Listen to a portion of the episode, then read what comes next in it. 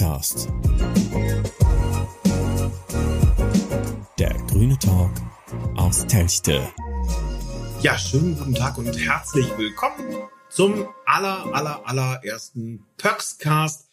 Ja, ich bin äh, einer der Moderatoren. Mein Name ist Jost Beere. Ich bin zugezogener Telchter, eigentlich früher mal Brücke. Ich weiß, das ist hier im Münsterland nicht unbedingt gern gehört und gesehen ja, bin eben frischer Telchter sozusagen und frisches grünes Mitglied. Und äh, weil ein frisches grünes Mitglied und ein frischer Telchter nicht unbedingt zwangsläufig Ahnung hat von lokalen Bedürfnissen und sogar Politik, habe ich mir noch äh, Verstärkung mit dazu geholt.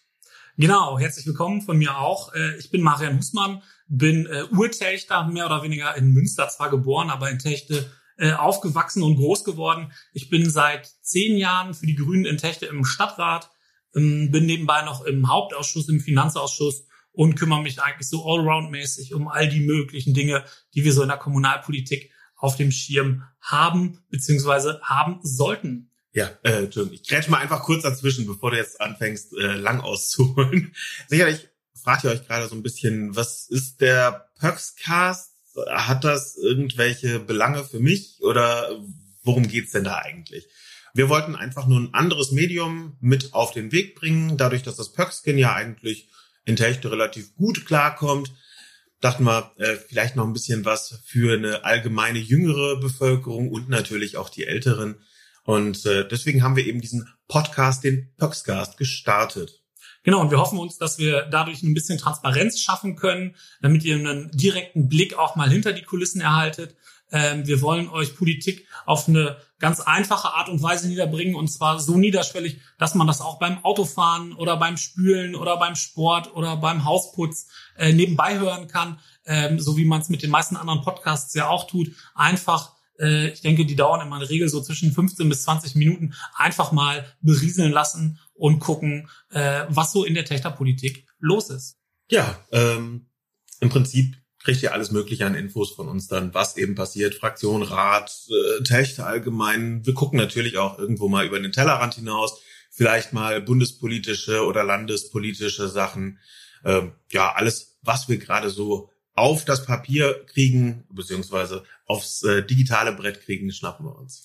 Genau, wir haben uns überlegt, dass äh, wir immer ein Schwerpunktthema für jeden Pöxcast wählen wollen. Für heute ist es der Ausbau der B51 und dann jeweils am Ende noch so zwei, drei andere Themen, damit man einfach mit der genügenden äh, Tiefe auch ein Thema erschließen kann, weil Kommunalpolitik ist nicht immer ganz einfach. Manchmal sind die Themen sehr komplex und die Gründe für eine Entscheidung liegen, liegen sehr tief in den jeweiligen Details, so dass man dann auch einfach bis zu diesen Details vordringen muss, damit man auch versteht, warum eine Entscheidung vielleicht so und nicht anders getroffen wird. Und äh, genau, wir sind natürlich nicht allwissend, von daher holen wir uns zu den jeweiligen Themen auch immer mal wieder äh, Interviewpartnerinnen und Interviewpartner ran, mit denen wir dann nochmal darüber diskutieren wollen, warum man das vielleicht auch anders sehen kann als wir. Interviewpartner werden auch nicht grüne äh, Menschen sein. Und genau, wir sind des Weiteren auch noch offen für eure Themenwünsche. Also wenn euch noch ein Thema fehlt, äh, ich sag mal so die Schwerpunktthemen, wir wollen uns jetzt heute mit der B51 beschäftigen, dann ist noch geplant, was zum Klimanotstand zu machen. Wir wollen noch was zu Techte Süd machen in Zukunft also zur Wohnbebauung mehr oder weniger. Wenn euch noch Themen fehlen, äh, ihr Themenwünsche habt, dann gerne einfach in die Kommentare bei Facebook oder bei unserer Website, die wir auch haben. Genau, da würden wir uns über euer Feedback und über eure Themenwünsche freuen. So, dann lass uns doch mal jetzt über die B51 reden. Der aktuelle Plan ist ja dieses äh, 4 zu 1 Fußballspiel da mit äh, einer Erweiterung der Strecke zwischen Münster und Reda Wiedenbrück, also eigentlich Bielefeld, da die, die Verbesserung der Verkehrsflüsse zu schaffen, zumindest laut Straßen NRW. Genau, das ist der Ansatz von denen, die wollen die Fahrzeit insgesamt zwischen Münster und Bielefeld reduzieren, sagen, das dauert zu lange. Ähm, ist eine Planung, die aus den 70er und 80er Jahren des äh, 20. Jahrhunderts äh, stammt, also ungefähr älter die Planung als wir beide, die wir hier sitzen. Das Problem ist, damals gab es zum Beispiel auch die A33 noch nicht, was ja eine Querverbindung, also auch eine Ost-West- oder West-Ost-Verbindung darstellt. Die gab es noch nicht. Mittlerweile gibt es die, die ja durch den südlichen Kreis ähm, führt. Die B51, im weiteren Verlauf dann die B64, hat einige Schwachstellen, die Straßen NRW gerne beseitigen möchte. Eine Schwachstelle war in den 1986 noch die Durchfahrt durch den Ortskern in Techte. Wie viele von euch wahrscheinlich nicht wissen, aber einige vielleicht dennoch, haben wir eine Umgehungsstraße in Techte und bis 1986 fuhr der Verkehr immer noch durch Techte. Das heißt, wenn man aus Techter Sicht meckert, muss man sagen, dass uns die Umgehungsstraße hier an dieser Stelle gut getan hat, weil sonst hätten wir heute Schwerlastverkehr auf dem Marktplatz und nicht so eine Atmosphäre. Wenn man jetzt aber guckt, was geplant ist, dann haben wir eine Umgehung in Warendorf, wir haben eine Umgehung in Behlen und wir haben eine Umgehung in Herzebrock-Klarholz, die jetzt in der dreispurigen Variante ausgebaut werden soll, um da eine Zeitersparnis zu bringen. Und wir haben in Münster einen vierspurigen Ausbau der Umgehungsstraße, der ja schon begonnen hat, von der A43, also Höhe Brillux, bis zur Warndorfer Straße mit Anschluss auf den Schifferter Damm soll man vierspurig fahren können. Das wird gerade ausgebaut äh, in der letzten Instanz mehr oder weniger. Das ist an der Mondstraße dieses riesige Bauwerk. Dann in einem weiteren Schritt soll der vierspurige Ausbau von der Warndorfer Straße bis zum Handorf Gartencenter kommen. Ähm, natürlich immer alles schön kreuzungsfrei. Und dann äh, ist jetzt vorgestellt worden die Planung zwischen Handorf und Techte. Auch da soll ein vierspuriger Ausbau kommen, äh, auch kreuzungsfrei. Der Höhe Kiebitzpol, also am Münstertor, endet. Zwischendurch soll es Brücken geben. Eine in Handorf, dass man den Plastermühlenweg, quasi den alten Plastermühlenweg rüberkommt. Dann soll es Höhe Lützowstraße oder äh, Jägerhaus eine Brücke geben. Da weiß man noch nicht genau wo. Und die nächste Querungsmöglichkeit ist dann die Kreuzung am Kiebitzpol. Ansonsten ist dieser Straßenausbau als Kraftstraße geplant. Das heißt, Fahrräder und äh, Trecker, also landwirtschaftliche Nutzmaschinen, dürfen auf dieser Straße nicht fahren. Fußgänger haben da schon gar nichts verloren.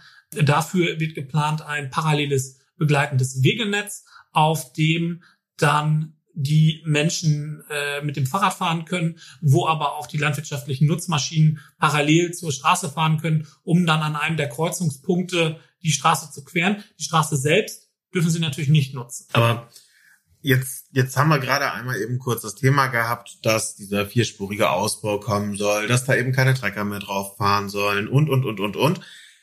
Aber mit welcher Begründung soll das Ding denn eigentlich kommen? Ich meine, die die, die Kernbegründung ist im Endeffekt, dass es ein Gesetz gibt, das Bundesfernstraßenausbaugesetz heißt es, glaube ich, im Detail, nachdem diese Planung kommen soll. Also es gibt äh, in Berlin äh, im Bundestag verschiedene Ausschüsse, unter anderem auch den Verkehrsausschuss. Der hat den Bundesverkehrswegeplan BVWP 2030 aufgestellt und in dem steht im vordringlichen Bedarf, so heißt es so schön, der vierspurige Ausbau auch zwischen Münster-Handorf und Telchte. Und das ist halt ein Gesetz geworden und das sagt, naja, da soll eine Straße langlaufen. Das ist auch im vordringlichen Bedarf finanziert. Und diese Planung ist quasi dann als Gesetz in Gesetzesform ergossen worden. Und jetzt muss Straßen NRW als Landesbehörde diese Planung umsetzen. Das heißt, die haben, selbst wenn sie es nicht wollten, was ich jetzt mal nicht glaube, äh, so zumindest mein bisheriger Kenntnisstand von Straßen NRW, ähm, müssten sie es umsetzen, weil sie dazu verpflichtet sind, mehr oder weniger. Jetzt hoffe ich, dass ich dich richtig verstanden habe. Es wurde auf Bundesebene darüber entschieden, dass wir hier äh, vor Ort quasi diese vierspurige Strecke kriegen. Aber auf welchen Zahlen legen die das Ganze fest? Naja, es ist eine Verkehrsprognose, dass der Verkehr auf der Strecke zunimmt zwischen Münster und Bielefeld. Es wird immer gesagt, man darf jetzt auch nicht nur punktuell auf Techte gucken. Das ist immer so der Vorwurf, den man kriegt, wenn man sagt, ja, aber wir in Techte brauchen das gar nicht. Wie gesagt, naja, man müsste auch das Große und Ganze sehen. Wir müssen uns anschauen, dass wir zwischen Münster und Bielefeld eine schnellere Verbindung benötigen. Wir brauchen mehr Sicherheit für den Auto- und den Radverkehr, wird da als Argument gebracht. Es wird gesagt, es soll keinen Stau mehr geben in Handorf, weil der den vom Pkw-Verkehr abschrecken würde. Und insgesamt soll diese, nennen Sie mal Münsterland Autobahn, dazu dienen, dass mehr Verkehr sogar angezogen wird auf die B51 und die B64 und man einfach schneller kommt. Wenn man Zahlen und Prognosen sich anschaut, ist das immer ein bisschen schwierig. Straßen NRW geht hin und sagt, dass zwischen Techte und Handorf der Verkehr äh, im Jahr 2030 bei 33.500 Fahrzeugen am Tag liegen wird. Vielleicht mal so als kleine Größenordnung. Aktuell liegt der Verkehr ähm, zwischen Münster, Handorf und Techte bei 18.300 Fahrzeugen am Tag. Das sagt sowohl die Verkehrszählung von Straßen NRW als auch so eine automatische Zählstelle vom Bundesamt für Straßenwesen, die jeden Tag da den Verkehr zählt. Und wenn man sich jetzt mal die Mühe macht und hingeht und guckt, wie haben sich die Zahlen da entwickelt, dann sehen wir, dass 2007 noch 21.000 Fahrzeuge da gefahren sind und wir jetzt in 2017 nur noch bei 18.000 Fahrzeugen sind. Das heißt, wir haben eine Reduzierung des Verkehrs. Straßen NRW hat jetzt ein Verkehrsgutachten in Auftrag gegeben, um das mal analysieren zu lassen. Und dieses Verkehrsgutachten kommt zu dem Schluss, dass weil Münster wächst, auch der Verkehr wächst. Das ist eine dieser der, der Kernthesen mehr oder weniger. Moment mal, jetzt jetzt grätsch ich mal eben kurz rein. Du sagst gerade, weil Münster wächst, wird der Verkehr wachsen laut Straßen NRW. Genau, das jetzt, sagt Straßen NRW. Ja. Jetzt ist innerhalb der letzten zehn Jahre, Entschuldigung, von 2007 bis 2017, ist Münster um roundabout 30.000 Einwohner gewachsen. Im gleichen Zug ist der Verkehr um 3.000 Autos pro 24 Stunden gesunken. Das, das ist für mich fernab jeder Logik, zumal ein Trend dahin geht, dass doch einfach viel mehr Leute die Schiene fordern und da auch entsprechend vielleicht sich eher mal in die Bahn oder in den Bus reinsetzen und damit rüberfahren. Denn wie oft sehe ich, dass einfach die Bahnen komplett voll sind und das, obwohl es ein Doppelwagen ist. Das hat Straßen NRW auch gemacht. Also ist hingegangen und hat geschaut, was können wir über Bus, Rad und Bahn äh, alternativ mit abdecken, hat äh, angenommen, wir verdoppeln äh, oder haben eine deutliche Erhöhung der Zahlen im Bahnverkehr, im Radverkehr und im Busverkehr. Dann sind sie hingegangen und haben gesagt, naja, dann ziehen wir für den Bus, für den Bahnverkehr ziehen wir 19, äh, 1950 Fahrten, also Personen pro Tag ab, für den Radverkehr 2000 und für den Busverkehr nochmal 2000. Wie genau man zu diesen Erkenntnissen kommt, ist naja, muss, konnte der Verkehrsgutachter oder wollte er vielleicht auch nicht im Detail beantworten. Man muss jetzt mal warten, das Verkehrsgutachten soll online gestellt werden. Da muss man sich das mal im Detail vornehmen. Aber wir können sagen, dass man da nochmal 6.000 von abzieht.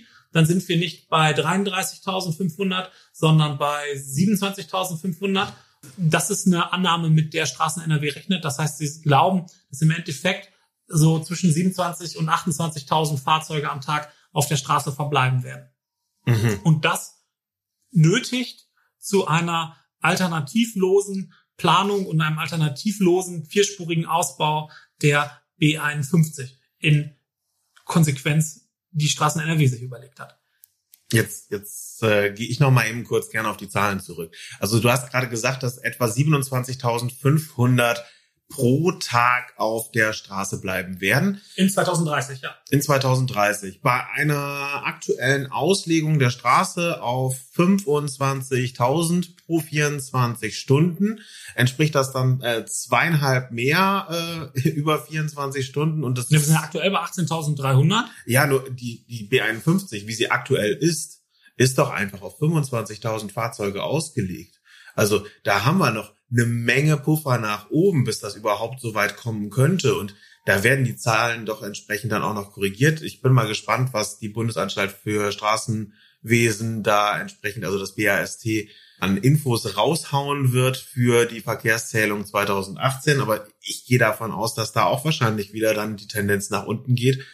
Und das äh, ist für mich einfach völlig unerklärlich, wie man da mit 33.000 hier und 33.000 da um sich wirft. Denn äh, wie viel passen in einen Zug rein, der so fährt? Also ein Zug nimmt so 400, 450 Leute locker auf. Ähm, so ein Gelenkbus, einer der neueren, nimmt 150 Leute auf. Und vielleicht müssen wir uns mal anschauen, wo der Stau, der morgens, also wir wollen gar nicht bestreiten, dass es Stau gibt und Probleme auf der B51. Es gibt in den Morgenstunden gibt es Stau in Handorf am Gartencenter. Das wird jeder wissen, der zwischen 6.30 Uhr und 7.30 Uhr da lang fährt. Wenn man sich jetzt mal die Zähldaten vom BAST anguckt, sieht man, dass wir da so roundabout zwischen 800 und 900 Fahrzeugen morgens haben, die da in dieser Stunde, wo der Stau entsteht, langfahren. Und das sind einfach ja so gut 150 zu viel die halt dafür sorgen, dass dieser Stau entsteht. Der Stau ist ja immer so ungefähr ja, einen guten anderthalb Kilometer lang und das deckt sich ungefähr auch mit der Zahl von 150 Fahrzeugen, die in einem ich sag mal, Stop-and-Go-Verkehr den Stau auf der Länge verursachen. Da muss man sich anschauen, der Stau entsteht an dieser Ampel in Handorf, die ja manchmal wirklich nur fünf Sekunden gefühlt äh, grün ist für den äh, Verkehr nach geradeaus. Und das liegt daran, dass wir eine sogenannte Fördner-Ampel haben an der Stelle. Das heißt, eine Ampel, die den Auftrag hat, zu verhindern, dass Verkehr nach Münster reinkommt. Das macht sie tatsächlich sehr gut. Und dass diese Ampel dient dazu, im Endeffekt das Verkehrschaos äh, aus Münster fernzuhalten. Denn die Wolbecker Straße, die Warndorfer Straße, der Albersloher Weg, die haben alle natürlich nur eine begrenzte Aufnahmekapazität. Und wenn jetzt einmal punktuell morgens alle reindrücken würden aus allen Himmelsrichtungen nach Münster, dann würde der Verkehr in Münster vollkommen zusammenbrechen. Und deshalb verzögert diese Ampel das mehr oder weniger. Das heißt, solange die Verkehrsprobleme in Münster nicht gelöst sind, solange fährt man mit einem vierspurigen Ausbau zwischen Handorf und Techte äh, einfach nur schneller zum Stauende. Okay. Das ist, das ist schon mal gut, definitiv zu wissen, dass einfach momentan das Ganze dann einfach bloß verlagert wird und wir effektiv dann ein paar Kilometer weiter hinten im Stau stehen und eben nicht vorne in äh, Hahndorf. Jetzt hast du gerade gesagt, 150 Fahrzeuge stehen da ungefähr im Stau hintereinander. Ja, 150 Fahrzeuge zu viel verursachen diesen mhm. Stau. Das hast du auch an der gleichen Stelle gesagt, dass so ein, äh, so ein Bus ein paar aufnehmen kann an Autos, äh, an, an Autofahrern theoretisch. Was hast du gesagt? So ein Gelenkbus nimmt 150 Peoples auf. So ein neuer, ja. Okay. Das Die heißt, vom Bilds vielleicht 70, ja. also rechnen wir einfach mal mit ein bis drei Bussen, die die ganze Meute aufnehmen könnten. Wie, wie viel Platz, wie viel Raumersparnis wird das denn ungefähr bedeuten? Einfach jetzt mal, um mit Zahlen um uns zu werfen. Ja, wir werfen jetzt mal ganz krass mit Zahlen. Ähm, wenn man sich mal anguckt, die 900 Autos, die morgens in der Zeit da langfahren, die haben einen Gesamtflächenverbrauch, wenn man die hintereinander aufreihen würde, dass man wissen, durchschnittliches Auto ist ungefähr 4,40 Meter lang und wir dann noch, weil die ja nicht Stoßstange an Stoßstange stehen, nochmal zwei Meter Sicherheitsabstand draufschlagen, der schon bei Stop-and-Go-Verkehr optimistisch klein geschätzt ist, dann kommen wir auf eine Länge von 5,7 Kilometern für 900 Fahrzeuge hintereinander. Wenn wir jetzt hingehen und sagen, okay, wir packen die Leute alle in Busse. 900 Leute, weil dazu muss man wissen, dass in diesen Autos in der Regel immer nur eine Person sitzt, zumindest in 90 Prozent der Fälle, packen wir in Busse da kommen wir mit sechs Bussen aus. Sechs Busse zu je 150 Leute sind wir bei 900 Leuten. Ähm, so ein Bus hat eine durchschnittliche Länge von 19 Metern, so ein neuerer Gelenkbus.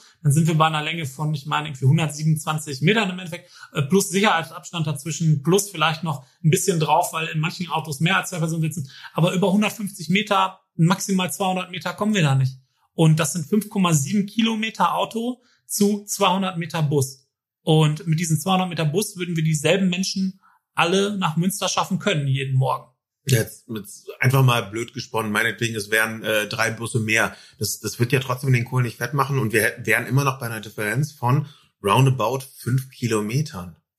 Dazu muss man vielleicht auch nochmal ehrlich sagen, dass wir natürlich nicht alle Menschen dazu bewegen werden, in den Bus umzusteigen oder auch auf die Bahn oder aufs Fahrrad. Das geht teilweise, glaube ich, auch einfach nicht, weil Menschen noch viel weiter müssen. Wir haben ja auch Fernverkehre, nicht nur diese Nahverkehre zwischen Techt und Münster, pendeln jeden Tag ungefähr 3900 Menschen äh, aus. Im Umkehr sind das irgendwie, glaube ich, 2600, die von Münster nach Techte einpendeln.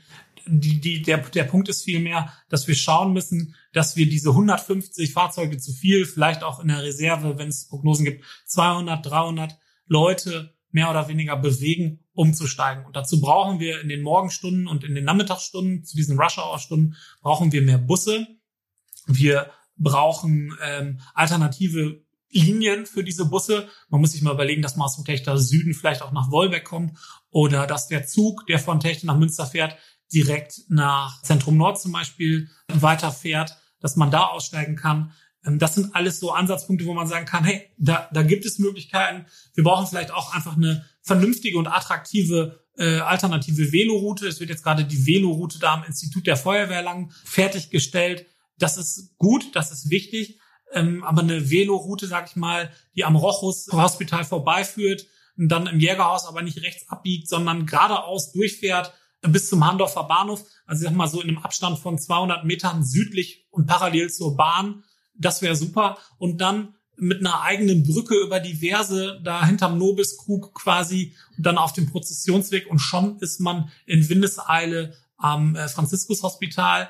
Das hat eine Länge von elf Kilometern roundabout. Wenn man das mit einem E-Bike oder mit einem Pedelec oder auch mit einem Normalfahrrad fährt, ohne Kreuzung, ohne Verkehrsabgase, dann ist man auch in 20 Minuten mit einem Pedelec am Franziskus Hospital.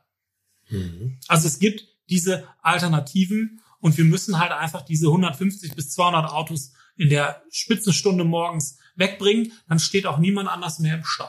So, wir haben jetzt äh, eine Menge äh, B51-Bashing betrieben, aber wollen wir das Ganze zusammenfassen oder wollen wir uns direkt schon mal eine externe Stimme noch rein? Ich glaube, wir müssen noch kurz was zum Punkt Ökologie sagen, da haben wir noch gar nichts zu gesagt. Also wir haben jetzt immer nur den, den Verkehr betrachtet. Wir haben auch ähm, Alternativen betrachtet. Wir haben noch nichts äh, gesagt zur Ökologie. Wir müssen beachten, dass 300 Bäume, mehr als 300 Bäume parallel zur Straße stehen, Linden und äh, Birken, die äh, alle wegfallen werden durch den Ausbau. Wir haben insgesamt einen Flächenverbrauch für die reine Trasse von 10,8 Hektar. Jeder, der nicht weiß, was 10,8 Hektar sind, ähm, das entspricht in etwa der Größe des geplanten Baugebiets Techte Süd, wo wir 350 Wohneinheiten schaffen. Und zusätzlich brauchen wir halt dieses anfangs erwähnte untergeordnete Wegenetz für äh, landwirtschaftlichen äh, Verkehr und für den Radverkehr parallel zur Straße.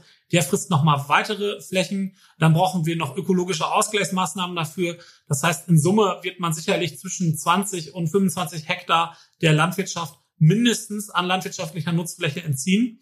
Da ist halt echt nicht viel von vorhanden von dieser Nutzfläche. Und das ist katastrophal.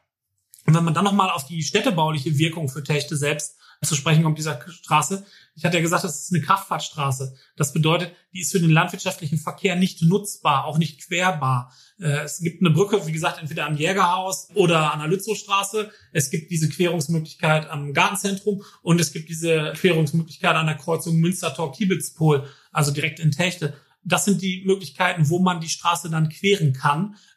Andere Möglichkeiten, die Straße zu queren, gibt's nicht bedeutet natürlich nicht nur für den landwirtschaftlichen Verkehr massive Eingriffe, sondern auch Fußgänger und Radfahrer können an der ganzen Stelle nicht mehr lang. Äh, Im schlimmsten Fall kommt die Brücke sogar an die Lützowstraße. Dann ist die aktuell gebaute Veloroute wieder hin, weil die bedarf einer Querung am Jägerhaus. Ähm, und all das ist halt schon mal fürchterlich. Es wird dann auch noch von einer sogenannten Flaschenhalswirkung gesprochen, weil das erste Mal, dass man von der A43 äh, also quasi von der A1 folgend auf die A43 äh, von vier Spuren auf zwei Spuren runtergeht, das ist in Techte. Da wird prognostiziert, dass so eine große Straße immer auch Verkehre nach sich zieht. Also man schafft eine Nachfrage, die eigentlich gar nicht da ist, aber man lockt die Leute halt an, auch über die Navis, die vielleicht sagen, es ist eine halbe Minute schneller. Und die kommen dann alle durch Techte. Es wird da zu einem Rückstau am Kiebitzpol kommen. Und wenn man sich dann die den weiteren Verlauf anguckt, dann haben wir ja auch durchaus noch ein, ein Schwimmbad, ein Sportplätze von, äh, von der SG Telchte und einen Altenheim auf der anderen Seite der Umgehungsstraße. Und wenn da immer mehr Verkehr kommt, dann wird die Trennwirkung durch diese Straße natürlich noch viel deutlicher. Und das sind alles Punkte, die wir in Technik, glaube ich, nicht brauchen. Also wir schaffen uns ein künstliches Nadelöhr und diese Trennwirkung ist einfach, die ist einfach Bullshit. Sorry harte, klare Worte. Aber du hast ja leider Gottes recht. Wir haben uns äh, die Frau Odenthal-Schnittler an die Hand genommen. Für alle, die noch nicht von ihr gehört haben, das ist die Vorsitzende der Bürgerinitiative B51. Und die haben wir mal einfach zum Interview gebeten. Insgesamt entsteht das Bild also ganz deutlich, dass die Mehrheit der Bevölkerung und auch der Politiker absolut gegen den Ausbau ist. Also ganz deutlich war es in Münster in der öffentlichen Ausschusssitzung. Also da hatten wir überhaupt nicht mit gerechnet. Also durch die Bank alle Parteien dagegen. Sogar in der CDU gab es sehr kritische Stimmen. In Handorf war eigentlich nur Protest von den Fragen. Die öffentliche Ratssitzung in Techte war ja fast schon blamabel für Straßen NRW, haben wir so empfunden. Die konnten ja kaum was anderes sagen als ja, der Verkehrsgutachter wird Ihnen morgen die Information geben. Es war immer wieder der Hinweis auf den Verkehrsgutachter. Sie selber haben kaum Antworten gegeben. Und wir hatten den Eindruck, auch wieder durch die Bank, die Fraktionen waren gegen den, sind gegen den Ausbau. Na, und die öffentliche Veranstaltung in Telchte war, ähm, ja, ich finde, das war ganz deutlich, dass der überwiegende Teil der Menschen, die dort waren, auch gegen den Ausbau sind. Und das Statement von unserem Bürgermeister, Herrn Pieper, das war natürlich grandios. er hat ja Standing Ovations erhalten. Wie gesagt, die Mehrheit, haben wir den Eindruck, ist durchweg, durchweg gegen den Ausbau. Für uns wäre sehr wichtig, dass sie einfach Mitglied schon mal werden, dass wir noch mehr Power entwickeln können, wenn wir wirklich viele hinter uns stehen haben. Und dass so möglichst viele Menschen erfahren, was hier gemacht werden soll und dass das wirklich anachronistisch ist, dass es nicht mehr zu unserer heutigen Zeit passt. Und das ist unser Hauptanliegen, dass man aufrüttelt, aufweckt und die anderen Menschen motiviert, äh, mitzumachen. Aber alles, das ist uns auch ganz wichtig, überparteilich. Also wir wollen uns dann nicht auch in irgendeine ähm, Stelle positionieren lassen. Auch das Schöne ist, in der BI sind aus allen möglichen Parteien äh, Mitglieder dabei. Wir denken, dass es nur möglich ist, dass man wirklich durch eine, durch gute Daten, durch Argumente die Politik letztendlich in Berlin davon überzeugen muss, diesen vordringlichen Bedarf wieder zurückzunehmen und diese Straße eben nicht auszubauen. Wenn, ist das Sache von Berlin. Und das versuchen wir. So viel aufzurütteln, so viel mobil zu machen, so viel Unruhe auch letztendlich in der Politik vor Ort zu bekommen hier, dass die drüber nachdenken und wirklich nach oben gehen. Ja, vielen Dank, Frau äh, Odenthal-Schnittler für diese Ausführungen, auch insbesondere zu den äh, Erlebnissen aus den Diskussionsveranstaltungen von Straßen NRW jetzt in äh, Techte im Bürgerhaus und in Handorf. Mm, genau, das war unser Beitrag zum Thema B51. Und wie wir euch am Anfang versprochen hatten, wollen wir uns auch immer noch mal mit ein paar anderen Themen beschäftigen. Was haben wir denn als nächstes Thema, Jost? Ich habe auf dem digitalen Zettel die gelbe Wertstofftonne stehen. Also quasi der Nachschub für die gelben Säcke, die ja nun mal immer so schön zerreißen, sobald man sie nur annähernd befüllen möchte. Da steht fest, dass ab 01.01.2021 wohl alle Haushalte hier theoretisch damit versorgt werden sollten. Also mit der gelben Tonne auf jeden Fall. Das ist äh, erklärtes Ziel. Man muss jetzt nochmal differenzieren zwischen der gelben Tonne und der Wertstofftonne. Das Ganze hat so ein bisschen mit den Systemen, die, also mit den Entsorgungssystemen, die dahinter stehen, zu tun. Die gelbe Tonne wird definitiv zum 1.1.21 kommen, ähm, in einem vierwöchentlichen Abfüllrhythmus und ersetzt, klassisch gesagt, den gelben Sack. Die gelbe Tonne wird mit 240 Liter Fassungsvermögen ausgeliefert werden. Ähm, wir haben nachgefragt, ob es vielleicht auch die 120 oder die 60 Liter Tonne geben kann. Da sagt man, dass die eine nicht wirklich kleinere Standfläche haben. Also sagt die AWG, die für den Kreis Warndorf zuständig ist, das Abfall, die Abfallwirtschaftsgesellschaft. Ähm, die Standfläche ist in etwa gleich. Das ist nur so ein Hohlraum. Also wenn man sich mal seine 60 Liter Mülltonne anguckt, weiß man, dass da drunter ein sehr großer Hohlraum ist, der einfach nicht genutzt wird. Diese 240 Liter Tonne soll aber teilbar sein mit Nachbarn. Wenn man sich das überlegt, ist das durchaus eine Option. Jetzt werden vielleicht die ein oder anderen Leute sagen, die eine 240 Liter Papiertonne haben. Das sind diese ganz, also diese großen. Naja, aber wie soll ich denn da acht gelbe Säcke, äh, wie soll ich denn da gelbe Säcke reinkriegen? Ja, die passt passen acht gelbe Säcke rein. AWG hat das ausprobiert, sogar ohne wirkliches Drücken. Also man muss nicht reinklettern und es komprimieren. Es passen so lockerflockig acht Säcke rein. Und wenn man da ein bisschen drückt, kriegt man vielleicht auch sogar noch einen neunten und einen zehnten gelben Sack mit rein. Ganz ohne Probleme. Die Wertstofftonne soll geprüft werden. Die ist so das favorisierte Modell, was wir haben. Es geht allerdings immer nur gemeinsam mit den anderen ähm, Nutzern, also den anderen Städten im Kreis Warndorf weil diese Systemanbieter, also das duale System Deutschland, die diesen wunderschönen gelben Punkt, äh, grünen Punkt äh, herausgeben, vergeben das mehr oder weniger. Also es ist ein ganz kompliziertes Konstrukt. Wer Interesse hat, wir packen, glaube ich, einfach mal in die Links so, ein, äh, so eine Erklärung äh, dazu. Das ist nämlich jetzt, glaube ich, zu komplex, das bis ins Detail zu erklären und auch nicht notwendig. Für die Wertstofftonne muss man nur wissen, dass die sogenannte stoffgleiche Nichtverpackungsabfälle aufnimmt. Also alles, was man in gelben Sack tut, steht ja drauf, was man reintun darf, aber es gibt auch Dinge wie zum Beispiel eine Bratpfanne oder ähnliches, die darf man äh, nicht in den gelben Sack tun. In diese Wertstofftonne dürfte man es tun, weil es Wertstoffe sind. Dann soll versucht werden, das Ganze auch zum 1.1.21 hinzukriegen. Das ist jetzt keine zusätzliche Tonne, sondern wäre eine Mischung aus gelber Tonne und Wertstofftonne. Also gelbe Tonne würde es dann nicht geben, sondern nur die Wertstofftonne. Der Vorteil ist halt dieses hochwertige Recycling, in dem man auch es ermöglicht, andere Dinge da reinzupacken. Der Nachteil sind, oder was heißt Nachteil, sind Kosten von zwei Euro pro Einwohner und Einwohnerin pro Jahr, die man zahlen muss, weil die Entsorgung des gelben Sacks ist kostenlos. Das zahlt jeder über die Verpackung, die man quasi kauft, da ist immer ein kleiner Anteil für diese Entsorgung mit drin. Das ist halt bei den anderen, wie heißt es so schön, stoffgleichen Nichtverpackungsabfällen tut man das nicht. Und deshalb muss die Stadt dann zwei Euro pro Jahr dafür zahlen. Pro Einwohner sind 40.000 Euro im Jahr. Das ähm, verkraftet der städtische Haushalt und wir hätten ein deutlich höherwertiges Recycling. Genau, ich bin gespannt, wie die Diskussionen da ausgehen zwischen der AWG und den Systemanbietern. Ich hoffe, dass es eine Wertstofftonne gibt, aber auf die gelbe Tonne kann sich jeder und jede schon mal einstellen.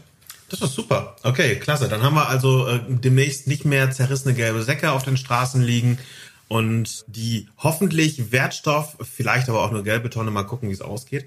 Das war's, glaube ich, für die heutige Folge. Ich spreche jetzt nur für mich und hoffe, ihr hattet Spaß an dieser Folge und bleibt uns oder werdet uns eher gesagt treu.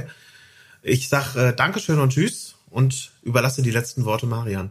Vielen Dank, Jost. Äh, mir hat es auch Spaß gemacht. Ich hoffe, wir konnten so ein bisschen ähm, Licht in das sehr komplexe Thema B51-Ausbau bringen. Ist extrem zahnlastig an manchen Stellen geworden. Dafür vielleicht äh, ein kleines Sorry, aber man muss auch sich mit den Details auseinandersetzen. Wir hoffen, ihr hattet ein bisschen Spaß. Wir würden uns ganz freuen, wenn ihr uns äh, Feedback hinterlasst, was wir besser machen können, was für Themen euch fehlen, vielleicht auch was schlecht war, aber bitte als konstruktives Feedback. Und ähm, ja, ansonsten bleibt mir nur noch vielen Dank fürs Zuhören zu sagen und äh, hoffentlich bis zum nächsten Mal. Ciao. Paxcast. Der grüne Talk aus Telchte.